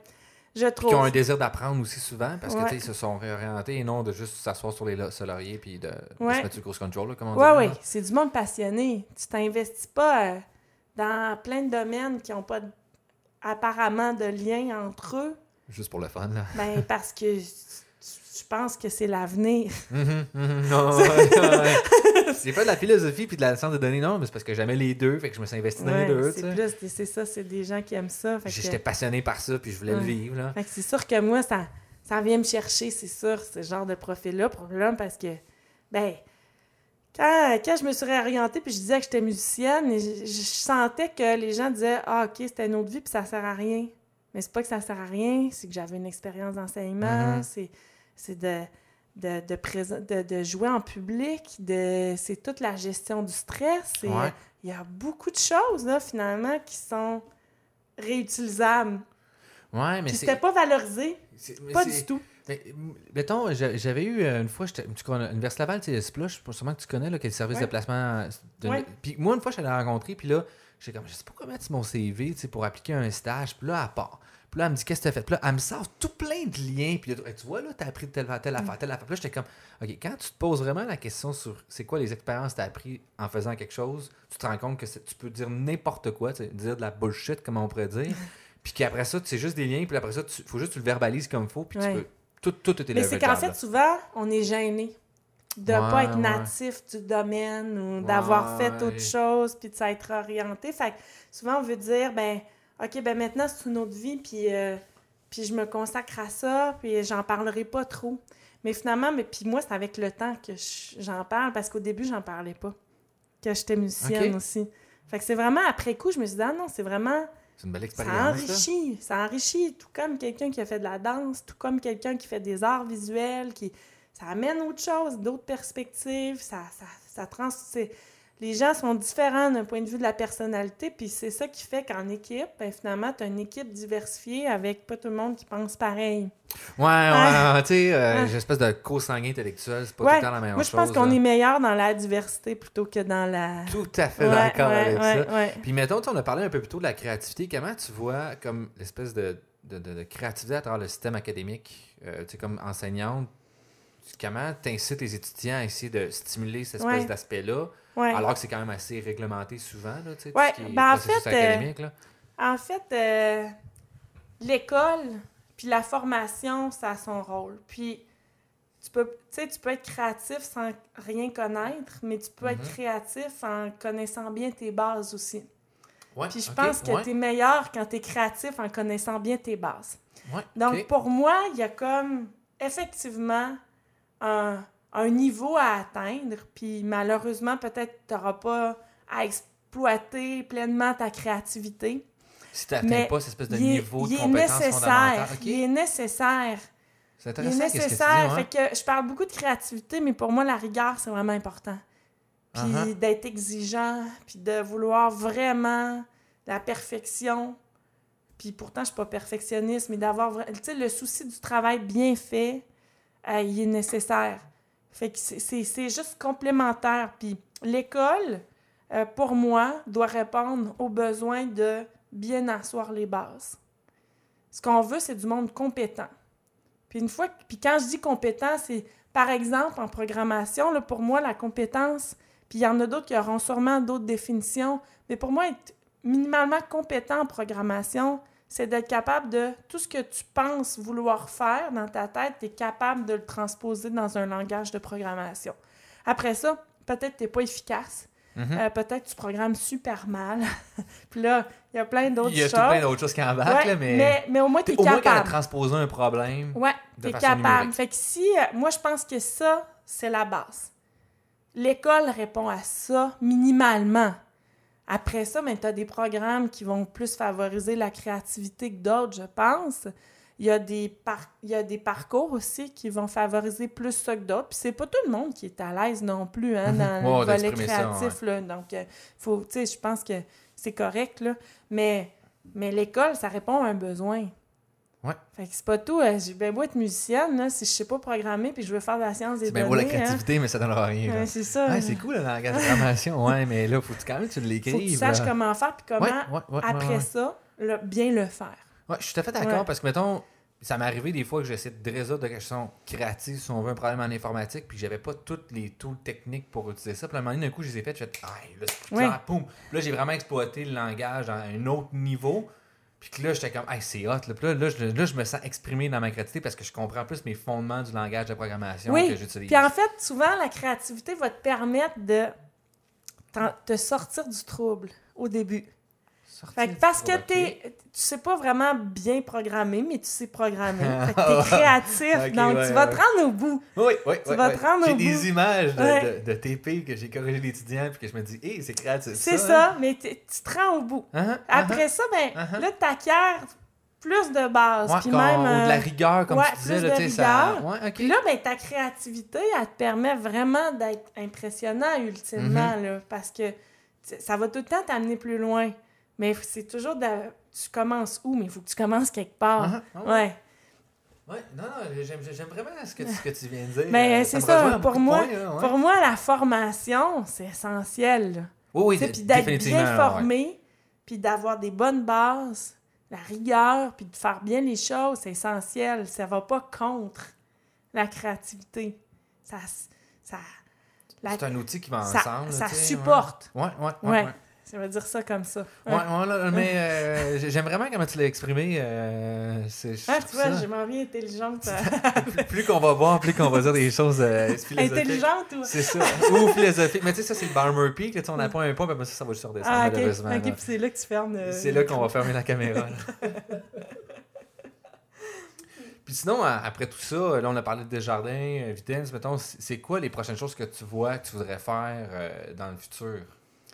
Ah, ben, Comment vois ton rôle dans le futur, mettons? ben c'est sûr que moi, je, je, je suis dans... Je suis à la tête d'une entreprise avec des collègues qui, euh, qui croient quand même vraiment bien. Euh, on a vraiment plein de beaux projets. Maintenant, ben, plus qu'on embauche de personnes, qu'on a de collaborateurs, plus qu'on a une responsabilité de les occuper dans des Mhm. tâches vraiment Qui excitantes. est un autre type de stress. Ouais, mais c'est qu'en fait, c'est que euh, oui, je me sens responsable auprès de ces gens-là, non seulement de leur amener un salaire, là, mais au-delà de ça, là, de leur amener une valorisation personnelle, une, possi- une, une possibilité de se valoriser dans des projets stimulants, euh, au goût du jour, euh, qui, qui, qui vont les, qui vont leur permettre d'apprendre aussi. Fait que ça, ça quand même, euh, euh, c'est c'est quand même une bonne pression, là. Ouais, Ouais, parce c'est- c'est que- comme une genre de performance, mais tu sais, en même temps, une performance sociale, tu sais, parce que tu veux finalement bien t'occuper de ta Ouais. micro-société, ton entreprise. Oui, finalement, c'est comme oui, une puis, mini-société. puis en fait, en- avec la croissance, tu veux pas perdre le, le volet familial d'entreprise, puis comme agréable, puis bonne entente, puis euh, euh, réalisation personnelle, tout ça, là, tu veux, tu, veux- tu veux pas le Ouais, perdre, là. ouais. Fait que moi, je- ben, c'est sûr que cette bascule-là, on n'est pas rendu, mais euh, c'est sûr que ça me préoccupe, puis mes, mes Ouais, associés aussi, là. euh, Ouais. Je me rappelle plus c'est qui qui avait dit ça. Mais en tout cas, j'avais lu un une citation d'un justement d'un entrepreneur à Québec. Lui avait dit Moi, la limite où est-ce que j'atteins, c'est quand je suis obligé de racheter un autre layer administratif puis je peux plus gérer tous mes employés que j'ai tout seul avec mes deux, mettons, équipes avec moi. J'ai atteint mon maximum. Mais c'est ça. Il est où cette, euh, cette, cette bascule-là, là, quand tu as pu. euh, on m'a dit, euh, à un moment donné, dans une PME, par exemple, quand tu es en croissance, tu connais plus le nom de tes employés, de tous Et, tes et où, employés. il est où ce flip-là? Là? C'est-tu 10, 15, 20, 50, Ouais. 100, 1000? Tu sais? Ben, c'est ça. Parce qu'il y en a qui. euh, J'ai connu un patron ou une entreprise qui, à 1000 employés, il connaissait les noms de 1000 personnes. Oui. Puis pour moi, en fait, moi, j'ai une vision très horizontale d'une entreprise. C'est que chacun amène euh, par ses forces, cha- chacun apporte à l'entreprise. Fait que, tu sais, je, je, je vois pas. euh, ben, probablement, c'est en réaction avec ce que j'ai vécu en termes de structure lourde, Ouais, qui puis euh, organigramme très euh, déployé, beaucoup plus, euh, vertical, je vais dire ça comme ça. Ben, hein? ben, c'est sûr que c'est pas ça que je vois, mais maintenant, j'imagine que. Il y a un niveau comme année, tu sais, il y a comme une Probablement, limite, mais va-tu le dépasser, on va-tu vouloir le dépasser? Ouais, Après c'est ça, c'est toujours ça la C'est question. ça. Que- Après ça, c'est une question de choix. Puis, Exactement. puis, euh, pour moi, c'est vraiment euh, le plus important, c'est que tout le monde soit heureux à travailler sur, sur, sur ça dans quoi ils sont mobilisés. là. Ouais, parce que tu sais, quand même, 40 heures dans une semaine, c'est quoi? C'est à peu près un, un tiers de ta semaine, de ton temps que tu Ouais. alloues à, à que tu dis Ouais. à une entité qui n'est pas nécessairement toi. Fait que, tout cas, je pense, moi, que c'est important que ce soit quelque chose que tu aimes, puis que cette personne-là aussi te donne un amour en échange. Là, peu Vraiment, moi, j'ai toujours dit que si j'avais pas de plaisir au travail, je travaillerais pas. je suis très, très, très travaillante, mais ça, c'est, c'est directement lié Au pla- au- à, à ma motivation. Ouais, ouais, puis à, ouais, à Je, je comprends très bien ce que tu veux dire. Là. Sinon, moi, je Je m'emmerde. pas Je travailler. là. m'emmerde pas chez nous. Puis, je suis sûre que je dis ça. Il y a les choses gens fun. disent, ben voyons, elle travaille comme une folle tout le temps. Mais c'est parce que j'aime ça. Qu'est-ce que, que, je fais? ça. Parce que vraiment, je suis capable de pas m'emmerder dans, en vacances, puis euh, dans n'importe quoi, là. C'est- Ouais, ouais, ouais, c'est ça. Ouais, je que viendrais vraiment- pas rentrer juste pour dire je. Ah Tu sais, non, je veux ah rentrer non, parce que j'ai le goût d'être là. Puis s'il y a une tempête de neige, ben je rentrerai pas parce que ça me tente pas d'être là, de faire traverser. Mettons, C'est ça, ça me y a tente pas de mettre ma vie en danger sur la route. Me Exactement. pas, c'est ça. Ou il fait beau, ben regarde, aujourd'hui, je vais faire une demi-journée parce que ben, ça me tente de m'occuper ailleurs Ouais, aussi, puis-. Moi, je sais pas si c'est la musique qui m'a amené à ça ou si c'est plus mon tempérament, mais moi, des fois, le, le samedi après-midi, là, je suis en feu. J'ai plein d'idées, puis j'ai le goût de travailler. Mais pourquoi je peux pas travailler le samedi après-midi? Puis ça se peut que lundi, le tu sais. lundi matin, mais ça, ça m'a donné... Je suis moins de- dedans, puis j'ai, ça va pas vite, puis... mais Ouais, pourquoi ouais, je m'astreindrais? À juste travailler du lundi au, lundi au vendredi, Ouais. de telle, telle heure et telle heure. Je suis tout à fait d'accord. Je pense, Mais- que, je pense que la, la- En tout cas, on ramène la créativité, mais tu sais, comme cette espèce d'es- d'esprit de réflexion, moi, il fonctionne pas à 9h et 5h. il Ben non, moi non temps, plus, je suis pas capable de Il y a des le- jours, ça commence à 8h, il y a des jours, ça commence à 10h, Ouais. puis ça finit à minuit. Ouais. Puis quand ça se passe, ben, j'essaie d'en profiter. Fait que si tu me dis, ben non, je veux que tu sois là à 9h, ben regarde. tu vas Ben, je vais être là, mais c'est ça. Tu n'auras pas toute ma, toute Mais, ma euh, créativité. Mais euh, je sais pas si je devrais dire ça, mais moi, là, quand j'ai, j'ai, j'ai, j'ai pris mon premier emploi, là, surtout, euh, ouais, c'est ça, après mon, mon, mon bac en statistique, ça m'a pris deux ans à m'adapter à, À l'horaire du lundi au vendredi, Je pense que c'est rootless. 8 à 4, mettons, parce que j'étais habituée de faire des concerts le samedi soir. Puis après c'est là que ça se passe, full là, ça, adrénaline, là. fait que tu te couches pas. Mhm. Puis là, les répétitions en musique, t'as jamais ça avant 9h30 le matin, là, parce que souvent les gens ont joué tard le soir, fait que c'est un autre horaire complètement pas, pas euh, structuré. Puis là, d'arriver dans un vraiment une structure, dans une entreprise où est-ce que tout le monde arrive le lundi matin, tout le monde quitte le vendredi, fin de journée, ouf, ça m'a pris deux ans à m'en remettre. Ce Mais- qui est quand même beaucoup. Hein. Mais je, je me suis forcée, là. j'ai Ça, il a fallu que tu fasses un peu. Euh, oui, puis à un moment donné, dit, je me suis habituée. Ok. Ouais, ouais. Mais, euh, mais je m'en souviens encore. Mais, euh, mais tu sais, je pense que c'est quand même, en tout cas, du moins en parlant à plusieurs autres personnes aussi de ça, euh, je pense que c'est quelque chose qui est quand même courant. là, Tu sais, qu'il y a des- il y a comme des profils, c'est comme, ah, moi, ça me fait assez rapidement, puis il y en a d'autres, c'est comme, ben, moi, c'est pas à 9 h, je suis productif. tu sais. Fait Ouais. si je les à 10 heures, entreprises respectent ça de plus en De- plus, je pense. effectivement. maintenant, Les milléniaux ont moins apporté ça. Ouais, ouais, ouais. Ouais je pense que doit- j'ai Ouais. l'impression que c'est beaucoup, en tout cas, du moins de ma perception, puis que ce que je dis dans, dans des journaux un peu partout, c'est les autres qui ont beaucoup poussé de dire comme, ouais, mais moi, ça me tente pas de rentrer à 9 h, mais tu sais, Mm. ça me dérange pas de finir à 8 h aussi. Fait que tu sais, ça. ça. se passe entre 6 h et 8 h. Tu sais, moi, tout le long de mon bac, là, ça se passait à peu près à partir de 3 h jusqu'à minuit. Ouais. Fait que j'ai gardé cette habitude-là pendant 3 ans, plus 2 ans de maîtrise. Fait que là, j'arrive sur le marché du travail, puis je suis comme, ben moi, je veux travailler de 3 h à minuit. Comme, ben ouais, mais nos meetings sont à 9h30 le matin. Ouais, mais écoute, tu veux vraiment que je sois performant, c'est là que ça va se passer, Ouais, c'est ça. Fait que c'est plus difficile de, Ouais. de- de- de- dans une corporation de Puis- 50 000 personnes de tirer ton bout de après même. ça, là. ben, il faut que chacun, ouais, faut que chacun mette de l'eau dans son vin. Exactement. Justement pour que tous y trouvent leur compte. Exactement. Donc, euh, donc euh, ça se peut qu'il y ait des réunions à 9 h puis que tout le monde soit pas euh, 100% présent. 100% présent, mais on fait l'effort.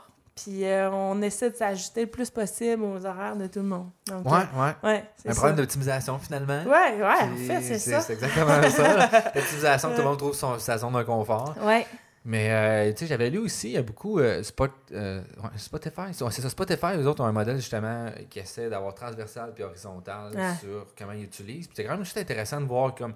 Tu sais, eux autres, ils ont dit notre modèle n'est pas parfait, on le sait, mais on essaie d'avoir des réflexions sur trouver un modèle qui est plus adapté puis Ouais. d'optimiser le confort de ouais. tout le monde. Je pense que c'est la réflexion qui est importante là-dedans. Parce qu'après ça, oui, il faut que tu fasses des compromis. Euh, ça peut pas être exactement comme dans ta tête, mais ou comme tu le souhaiterais, mais, mais l'important, c'est justement d'en tenir compte. Ouais. Ouais. Ouais. Oh, on vient tout remplir la carte, je pense que oui. Ah. Non, pardon. Mais euh, écoute, dans ce cas-là, on, on va, on, va, on va terminer pour, euh, pour la suite. Là. Mais on a perdu la caméra, c'est pas plus grave que ça. là. Je Ah, pense que c'est ça qu'elle veut dire. Parce qu'elle elle remplit quand même pas mal, mais des fois, j'atteins le maximum quand j'oublie d'en vider un peu dessus. Ah, là. ok, ben c'est pas grave. Ça arrive des fois. Là. Mais euh, on, là, on parlait justement ouais, du confort de tout le monde. Mm. Puis, ben, y a d'autres choses que tu l'as rajouté? J'ai... Ben non, mais je pense que je pense que c'est de reconnaître que que c'est ça, les gens sont pas tous faits sur le même moule. Ouais. Ça, c'est important. C'est difficile, par contre, je pense, Ouais. comme d'accepter ça en termes de société.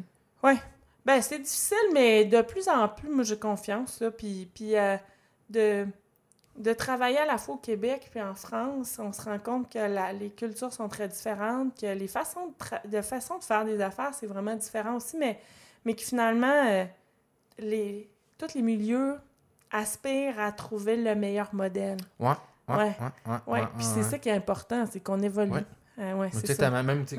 il y en a que des fois c'est plus lent que d'autres, mais tu sais, on Ouais. essaie de progresser vers quelque chose. Ouais, puis c'est se rend vers quelque chose que, ultimement, va être plus fonctionnel pour tout le monde, puis satisfaire les besoins, puis tu sais, ça, ça change dans le temps aussi, c'est ça qui est le plus difficile à s'adapter, je pense. Là. Tu sais, v'là, v'là 30 ans, mes grands-parents, la façon qu'ils concevaient le travail, c'est pas la même chose que moi, puis ce sera pas la même chose que mes petits-enfants ou que mes arrière-petits-enfants. Fait que non. c'est comment on s'adapte à travers toutes ces Non, puis moi, je, je trouve qu'actuellement, c'est beaucoup. euh, on parle beaucoup plus de réalisation personnelle Mhm. qu'avant. Avant, c'était plus euh, pour amener de- du pain puis du beurre dans, dans Ouais. le réfrigérateur. Ouais, ouais, ouais, exactement. Mais tu sais, Ouais. en tout cas, là, je sors mon, mon background de sociologie, mais tu sais, c'est, c'est toute la réalisation finalement de As-tu l'individu. des études en Ouais, j'ai travaillé en sociologie? sociologie. J'ai, un bon sociologie ami avant. sociologue. J'ai vraiment aimé ça, Il va mais... se reconnaître si tu S'il écoute ça, là, c'est vraiment... Pour vrai, moi, j'ai trouvé ça vraiment fascinant comme univers. C'est juste que je trouvais ça difficile euh, au niveau de, ma- de, de voir le comportement humain. Des fois, je trouvais ça Ouais. difficile d'analyser ça. Ouais. Puis, euh, finalement, un des points qui a beaucoup évolué, comme l'évolution vraiment de la société qu'on est aujourd'hui, c'est la définition de l'individu. Mm. Puis que finalement évolué. Puis présentement, on est beaucoup dans ce pattern-là où c'est de plus en plus accéléré. Puis que finalement, ta génération de mes grands-parents puis ma génération, la grosse différence, c'est que mon individu est plus important souvent que la collectivité. On est beaucoup dans ce conflit-là Ouais, actuellement. ça, c'est vrai. Que Ouais. finalement, c'est mes droits personnels par Mm. rapport aux droits, droits collectifs. Puis comme c'est ce conflit-là qu'avant n'existait pas parce que c'était le, le- le droit collectif qui est important.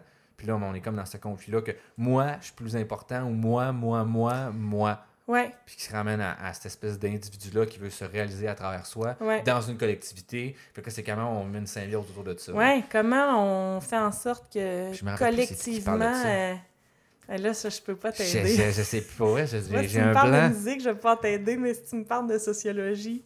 J'ai oublié le nom, je vais essayer de le trouver puis je vais le rajouter dans la description si je l'oublie pas. Là. OK. Je suis plus sûr, en tout cas, je suis plus certain. Là. Mais euh, finalement, où est-ce qu'il y a toutes ces espèces de concepts-là là, actuellement qui, qui sont établis pour euh, évoluer, faire évoluer la société dans ce sens-là. là. Ouais, ouais. Puis on s'en rend compte vraiment avec tout ce qui est politique actuellement, puis les décisions politiques aussi euh, à travers ça. là. Ouais, ouais.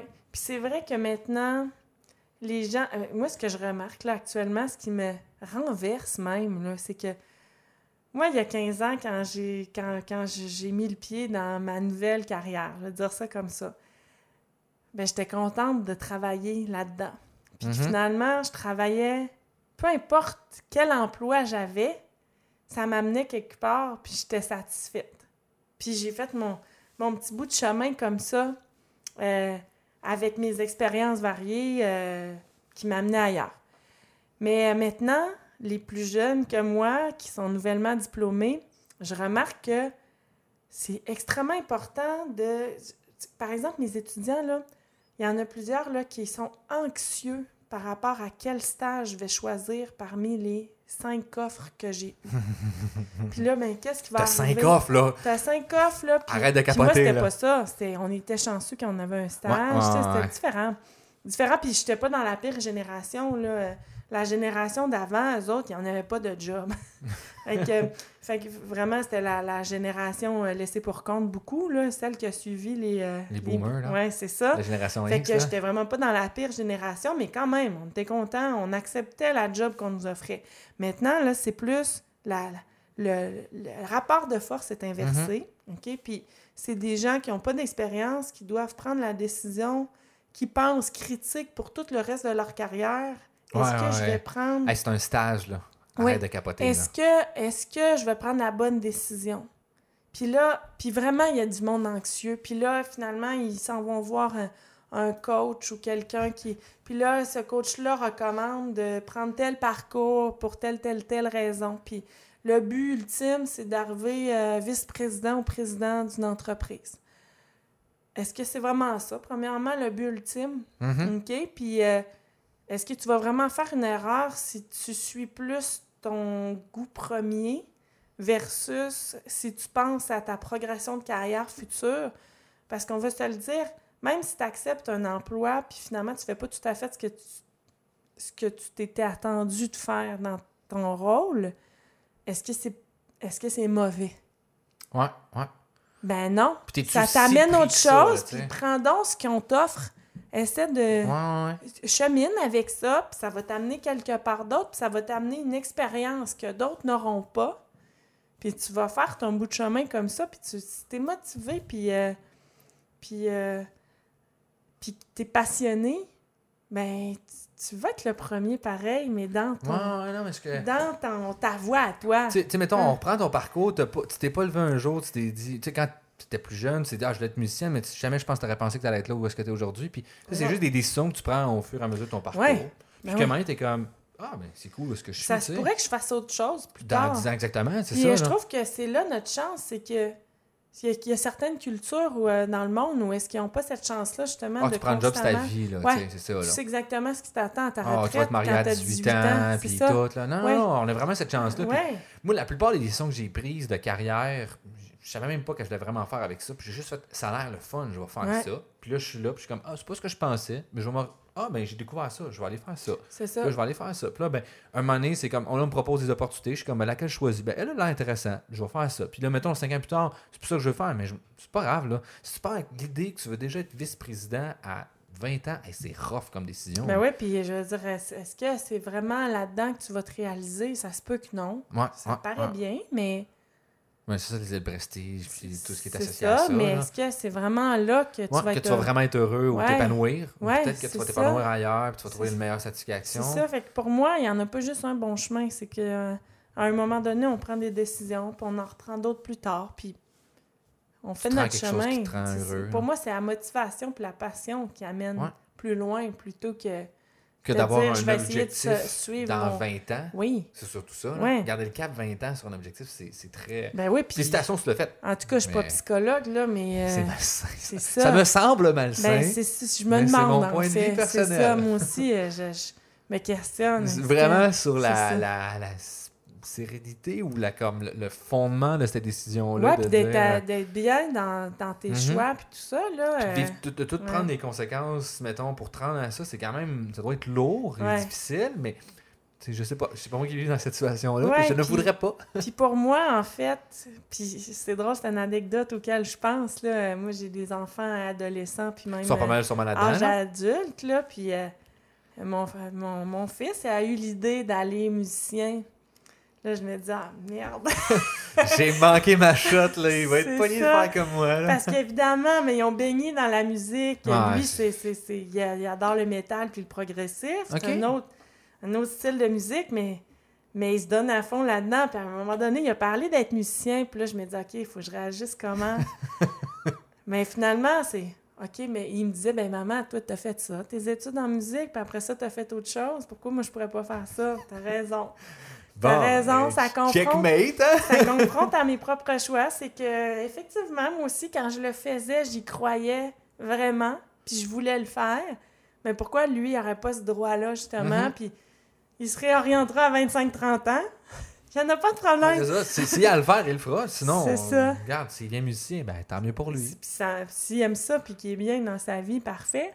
C'est ça. Ouais. Fait que, mais, mais oui, d'avoir des ados qui repassent par les mêmes. euh, C'est- Ça a l'air que ça- c'est ça que mes parents. J'ai pas d'enfants, là, sans surprise adolescent, mais c'est ça que mal mon père me dit, c'est ça challenge pas mal de, Ben, oui, de zones à l'intérieur de toi. T'es comme Ah, ok. Puis tu sais. Du coup, je pense que t'aimes tes que ça enfants. te tu sais, que à, ça. ça, te confronte à ton propre parcours puis les propres décisions que tu as prises. Alors, est-ce que tu peux imposer à tes Mhm. enfants euh, plus de contrôle que ce que toi, t'en as eu? Non. Ouais, ça, ça paraît Ça, c'est spécial à appliquer, là, tu Ouais, c'est ça. C'est un peu, c'est- c'est- C'est un c'est un peu peu bizarre spécial. de dire, euh, mais tu sais, on a toutes nos expériences qui peuvent nous amener à faire ça. Mais oui, effectivement, tu sais, où t'es comme, ouais, mais toi, euh, tu faisais ça quand t'étais jeune. Ouais, c'est vrai. Ouais, c'est c'est un c'est petit ça. peu difficile à dire. Ouais, ok, ben fais-le, vas-y. C'est ça. Fait que c'est sûr que là, quand ils ils démontrent... euh, mes, mes enfants, quand ils démontrent un intérêt pour euh, l'exploitation des données, ben, je suis super heureuse, mais en même temps, faut pas que je pousse. Ah, ah, faites comme Mais moi, non, faites comme moi. Mais non, c'est ça. Ouais. Mais y en a-tu qui ont commencé à essayer de gosser l'informatique puis tout? Oui, mais mon beau-fils, lui, il est, euh, il est, euh, il est programmeur, analyste, le full stack. Donc, euh, donc oui, on a des bons sujets de discussion. Fait que oui, il est là-dedans. Euh, puis euh, mon fils, euh, oui, il programme, il apprend, il est en secondaire 5, là, mais... Bon, ils apprennent quand même assez jeune maintenant au secondaire. ben, même lui, c'est pas à l'école. Il a, il a il a juste pas été confronté à ça à l'école, mais c'est par intérêt. C'est par intérêt. C'est sûr quand on entend parler à la il maison développe aussi, des petits codes. Hier, il parlait d'un petit programme qui, euh, qui permet de sortir le nombre de la suite de Fibonacci dans telle euh, position. Fait qu'il programme des trucs comme ça. Fait que, fait que oui, il y a un intérêt, mais il y a un intérêt pour plein d'autres choses. Là. Puis, Mais euh, c'est un parmi. Euh, ouais, puis euh, c'est ça. Ma fille de 13 ans, elle, elle- elle- elle est bonne en maths, tout ça, elle a un bon, bon sens logique, tout ça, mais maintenant, elle va vouloir faire quoi, là? C'est... C'est quand même assez jeune Ouais. à choisir. là, Ouais. mais c'est comme. Tu sais, mettons, le cégep, moi, ce que j'ai trouvé difficile, c'est qu'on te demande de faire des décisions qui vont réellement impacter ta vie parce que ta cotère va te suivre quasiment toute ta Ouais, vie, là, tu sais, ouais. parce qu'elle est sans pitié si tu coules un cours puis tu le refais. Ouais. chose que l'université ne fait pas. Si tu coules un cours, tu le recommences, tu changes de cas. vrai, ah. Si- moi, c'est la critique la plus sévère que j'ai avec le cégep, c'est de me dire, parce que moi, j'ai passé par là, que j'ai coulé un cours, j'ai fait, ben là, ma cotère, euh, genre, est-ce qu'il finit, Ah, puis la cotère, moi, je m'en souciais cap- pas. Moi, je savais même pas que ça existait quand j'étais au, au l'université, t'es DEC en comme, musique. oh, oh. Ben, en fait, je pense, moi, j'ai dû rentrer comme étudiante adulte en statistique. probablement, donc, ouais. probablement que ma cote... Ils l'ont euh, pas regardé. ben, je, je sais mais pas. c'est mais c'est parce qu'il était pas contingenté. S'il arrêtait contingenté, souvent, Ouais, il aurait regardé Ouais, pareil. probablement, mais je regarde euh, ma belle-fille, elle, qui étudie en médecine, là. euh, Ah, elle, a fait au cégep, je trouvais C'est ça. c'est incroyable en là, fait, que je trouve ça. je trouve ça vraiment euh, impossible ce qu'ils demandent aux jeunes en termes de. Un si jeune âge, surtout. Ah. Puis en fait, ça devient. euh, Tu penses, ils, ils pensent rien qu'à ça pendant deux ans. C'est, par exemple, là, euh, ma belle-fille, elle voulait être médecin depuis euh, plusieurs années. Là, ben, puis je pense qu'elle le disait pas trop parce que justement, elle voulait pas que son entourage lui mette de pression à ce Mhm. niveau-là. Fait que c'était vraiment très euh, personnel. Mais je l'ai vu travailler, puis regarder sa cotère, puis, puis Ah, ça finalement, ça a stressant, marché, là. là, mais... Mais ça marche pas. Là. Mais Mettons, c'est t'as un point en dessous. inhumain. Là. En fait, c'est pratiquement Ah, inhumain ah, ce qu'ils ouais. demandent aux jeunes en termes de. Puis puis c'est juste une métrique avec c'est pour et c'est contre. Ouais, En ouais, fait, il y a- c'est- tu sais, ouais. on, on, le On sait, travaille ça les- avec des métriques. Là. On les- le sait que les juste une métrique, c'est pas les assez. là. indicateurs de performance, en fait, euh, ça, C'est un ça signal. de Ça veut pas tout dire. ça a beaucoup de bons, mais effectivement, euh, ça ne veut pas tout dire. Ouais, puis tu sais, mettons, comme là, là c'est parce que c'est d'actualité, mais tu sais, Laurent du, du Vernet Tardif, tu sais, mettons, tu dis, ah, c'est un bel exemple. Moi, je suis pas convaincu que c'est un bel exemple pour la jeunesse parce qu'il est tellement parfait dans qu'est-ce qu'il a réussi Mm. que là, c'est comme, c'est ça le standard à atteindre pour tout le monde. Quelqu'un qui est un athlète professionnel et un médecin. D'où je suis loin de là, Ouais. là. Ouais. Puis Ben, je pense être accompli quand même. Fait que tu sais, je trouve que c'est une pression qui Ben, est énorme en fait, sur les qu'il faut jeunes. pas rentrer. Il y a un danger, c'est qu'il faut pas rentrer dans le, le l'analyse facile en disant voici le bon exemple. Ouais, En fait, c'est un bon exemple, mais c'est mais pas nécessairement c'est l'unique. pas le seul chemin qui mène vers le succès. Exactement. Ouais. C'est- C'est vrai qu'il y a raison, c'est important de Ouais. faire sport, c'est important de se développer à l'école, ok, fine. Mais de te dire que tu excelles dans les deux, puis tu excelles genre à un niveau, genre un vrai Ouais. niveau, là, genre Ouais. sportif, mais un vrai niveau académique, t'es comme. Mais là, c'est un, c'est un autre niveau de commitment, là, quand même. Oui, puis lui, en fait, c'est que ça donne qu'il excelle dans des, des, euh, des domaines très populaires. Ouais, ouais, ouais, Ouais. ouais. Mais euh, en fait, c'est pas juste ça le succès, c'est il y a aussi d'exceller dans des domaines non populaires ou peu populaires, puis c'est bon aussi. Oui, je suis tout à fait d'accord. Il y a du monde probablement qui a un profil aussi intéressant que ça dans le sport, puis dans un autre domaine, mais comme les maths Ben, ou peu même- importe, qui n'est pas super populaire, puis que tu es comme. C'est un excellent modèle aussi, là, tu sais. Ouais, ou imagine quelqu'un qui écrit des poèmes, Oui, effectivement. ben, puis qui est vraiment un génie là-dedans, puis que c'est extraordinaire qu'est-ce qu'il qu'est-ce qu'il produit. Mais il n'y aura jamais une notoriété Euh, publique pour On passera ça. pas à tout le monde en parle, Ah non, ah non, mais c'est- est-ce que c'est moins bon? Parce que c'est ça. C'est très débattable, tu sais, En dire. fait, je pense que c'est un bon exemple, c'est inspirant, Ouais. mais, mais c'est pas le seul exemple. Effectivement. Ouais. Ouais, J'aime ça. qu'on a apporté cette nuance-là. là. Ouais. Parce que c'est vraiment le fun qu'est-ce qu'elle fait. d'actualité. C'est ça, c'est déjà d'actualité. là. Quand on va le sortir, ça va être moins d'actualité, là, mais il faut se rappeler qu'à ce moment qu'on l'a filmé, ben, il vient de gagner le Super Bowl. là. Ouais, c'est ça. Juste dire ça. Là. Ouais. Mais euh, là, on a pas mal fait le tour d'un petit peu plus qu'une heure. Fait que Mm. j'ai deux dernières petites questions. T'écoutes-tu des podcasts? Es-tu une fan? Pas vraiment, mais je Non. devrais parce que je fais beaucoup de routes. C'est le médium parfait pour la route. C'est ça. Parce que là, ça amène à mon question. As-tu un livre que tu recommandes? Que ce soit un roman ou un livre de machine, euh, n'importe quoi, AI, Ben, data science? Mais moi, je lis plus des, des romans. c'est correct, quand tu je- peux quand- recommander des recommandations. Euh, ouais, qu'est-ce que, qu'est-ce que je pourrais recommander? Ben, en fait, euh, le livre qui a changé ta vie. Ben, ce qui m'a marqué cette année, là, c'est, euh, C'est les, les deux livres de David Goudreau qui sont La Je Bête. Ah! La Bête euh, intégrale, c'est comme trois tomes, puis après ça. euh, La bête, comme, le, mettons, euh, le, le film de Disney, là? on Non, non, non, non, non. C'est vraiment, c'est un Québécois, c'est un auteur québécois qui, là, il est rendu, il a écrit trois tomes, La Bête. Ça me dit, ouais. ça me dit rien. Ah, je vais t'envoyer la, la...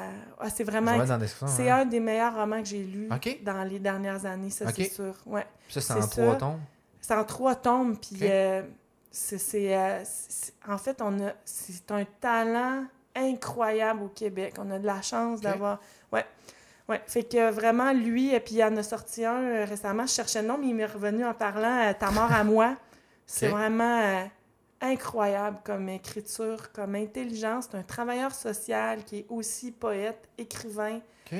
Euh, yeah, ces- ces- ces personnages ont beaucoup de sont très riches en termes psychologiques dans tout leur travers et ouais Je pense que c'est là que des histoires, en tout cas, je trouve sont bonnes, c'est quand tu as une profondeur dans, Ah. un, perso- dans, dans un ah des ça, personnages. ça là. vraiment là si juste pas de temps parce que moi j'ai pour, pas euh, beaucoup le temps de lire puis c'est très long avant que je finisse un, un Fait qu'il faut que le livre vaille la peine. Oui, puis en fait, moi, je prends pas de résolution le 1er janvier, là, mais euh, euh, l'année dernière, pas le dernier 1er janvier, mais l'année dernière, je m'étais dit, ça fait plusieurs années qu'avec la création de l'entreprise, avec ma charge de cours à HEC, avant ça, c'était mon mémoire, ça faisait des années que j'avais pas vraiment lu. Puis là, je me suis forcée à lire des romans dans mon année, justement pour ben, amener un peu euh, de, une richesse différente, puis Mhm. puis, euh, puis tout ça, puis euh, j'allais tenu ma résolution. C'était ma seule résolution, c'était de lire quelques romans dans l'année, puis j'avais- j'étais pas sévère envers moi, là, mais j'ai lu ça C'est pas l'année genre 50 dernière. livres en, en Non, un an.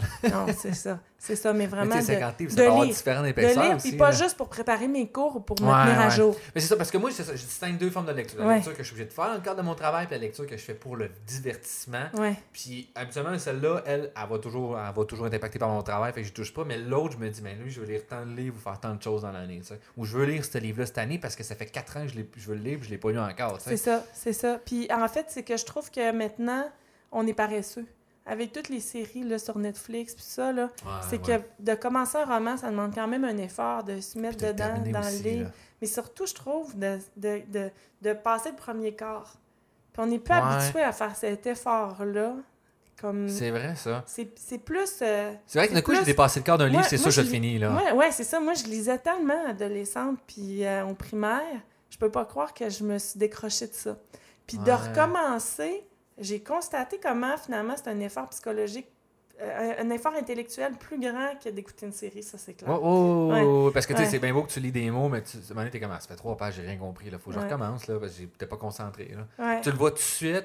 C'est, vrai, ce que tu- parce que c'est vrai, moi aussi, quand j'étais jeune, je lisais beaucoup, beaucoup. Puis il y a des histoires, je me rappelle encore, j'ai lu là, comme 10, 15 ans. Puis je me rappelle encore quasiment des chapitres, qu'est-ce qui se passait. Puis là, il y a des, autant que des lectures que je fais présentement sur le Cruise Control que je me rappelle même pas qu'est-ce que je viens de lire. Là, fait que moi, je, je discrimine vraiment ma lecture pour mon travail, puis pour me tenir à jour, puis préparer mes cours, puis par intérêt aussi. Ouais, Mais ouais. versus lire des romans, ça, c'est vraiment...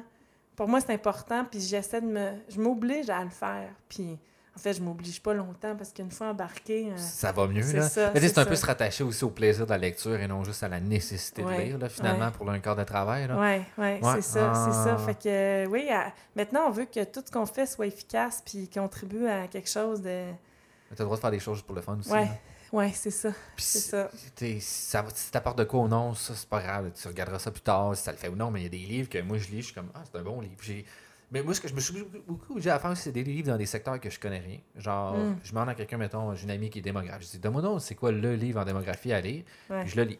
Ouais. Puis là, ben, c'est quoi dans- en philosophie, le livre de philosophie ou le livre de poésie? Puis là, je le lis. Même si au début, je suis comme, ah, j'aime vraiment pas ça. Ouais. pas- Fais-toi. C'est pas ton... C'est ça. Exactement, mais Ouais. c'est quand même de, de m'ouvrir sur un autre univers que je connais pas. Peut-être que je vais faire comme, hey, c'est hot, je vais lire tout ce qu'est-ce qu'il fait. Ouais, c'est ça, c'est ça. Je trouve ça Mais vraiment, c'est- en tout cas, ces romans-là, sont vraiment bons. c'est un, c'est un Je- je génie, vais les ajouter à ma lecture C'est un de cette génie, année. ce gars-là. C'est sûr qu'ils vont faire un film avec ça ou des une série. C'est sûr, sûr. euh, c'est- c'est vraiment riche, mais t'es mieux de le lire avant, moi, je pense. Avant que la série sorte. Ouais, Ouais, je fais partie de ces gens-là que Euh, j'aime vraiment lire les livres avant d'écouter une série. La seule que je n'ai pas faite, c'est Game of Thrones, puis je regrette justement à cause de ça. Mais euh, toutes les autres, je suis plus un fan de fantastique, mettons. Ouais, puis mais tout moi ça, aussi. là. euh, Genre The Witcher, ça, là, on qui ont sorti, là. fois. Moi, le- mon film fétiche, là, c'est euh, la, la trilogie du Seigneur des Anneaux. Puis même. Eh euh, boy, je l'écoute.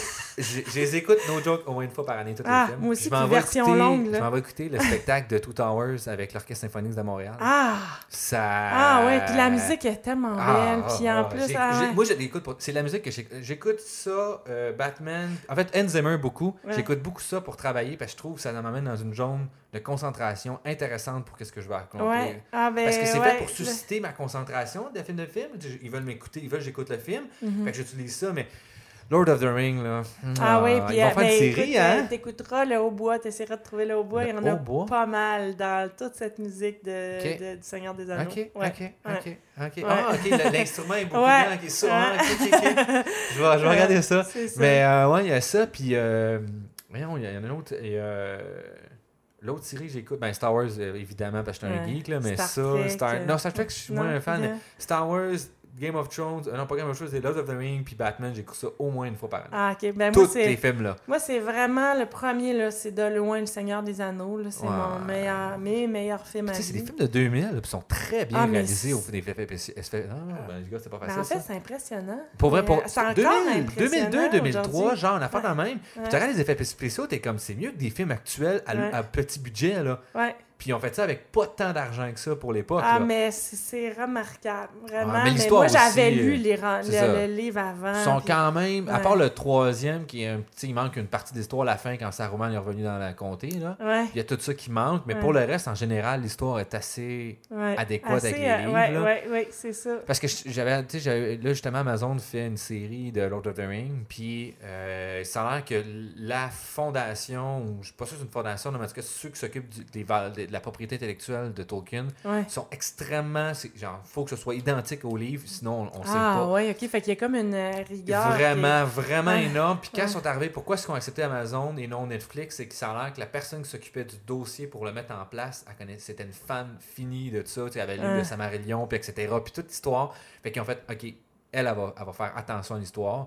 Puis euh, j'ose espérer que ça va être aussi bon que ça. Là. Ouais. Parce que, vrai que, tu sais, comme, euh, je sais pas si tu as lu le Samarillion, là, justement, qui est l'histoire avant. L'histoire de. En fait, justement, ça l'amène à l'histoire, c'est qui sauront. Euh, non, non, j'ai pas Mais lu faut ça. que je tu- en pense. lisant Ok. ce livre-là, faut que tu lises Ok. avec une cartographie de tous les noms parce que c'est impossible de comprendre l'histoire Ok. sinon.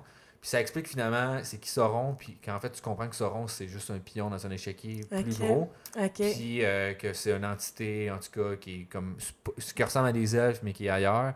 Puis là ben tu passes à travers ça, puis tu dis ça, puis tu, ton univers est encore plus large. Ah, ouais. ça. Je te ok. recommande, mais pour Mais vrai, ça prend vraiment euh, une carte le livre. C'était quoi le film aussi qui était sorti il y a plusieurs années, euh, qui était très bon? euh,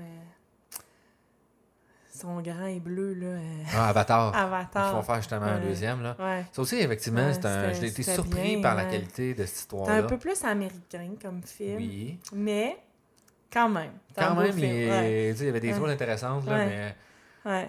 Ouais, mais là, on a fait un petit peu plus qu'une heure et demie, fait que je vais, je vais, je vais fermer ça, mais bon, je vais hey, merci beaucoup. Y a-t-il une dernière chose que tu voulais nous dire? Ben non. Ah non. Ah, euh, merci beaucoup d'être venu, c'était vraiment intéressant. plaisir. Puis bonne fin de journée. OK.